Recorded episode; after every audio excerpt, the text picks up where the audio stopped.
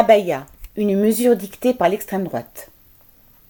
Le 7 septembre, le Conseil d'État a approuvé l'interdiction de l'abaya à l'école prise par Gabriel Attal, le ministre de l'Éducation nationale.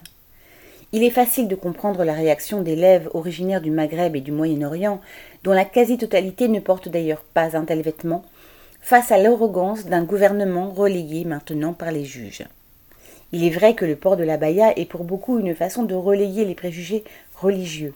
Mais tout le monde comprend que cette mesure du gouvernement français n'a rien à voir avec la défense de la liberté des femmes, alors qu'il est à tuer à toi avec des dictateurs moyenâgeux qui utilisent tous les moyens pour étouffer leur révolte à travers le monde. Quant aux arguments sur la laïcité et la République qui seraient sur le point de s'écrouler sous le poids de l'islam, ils ne cachent que la xénophobie et le racisme dignes des Ciotti et des Le Pen.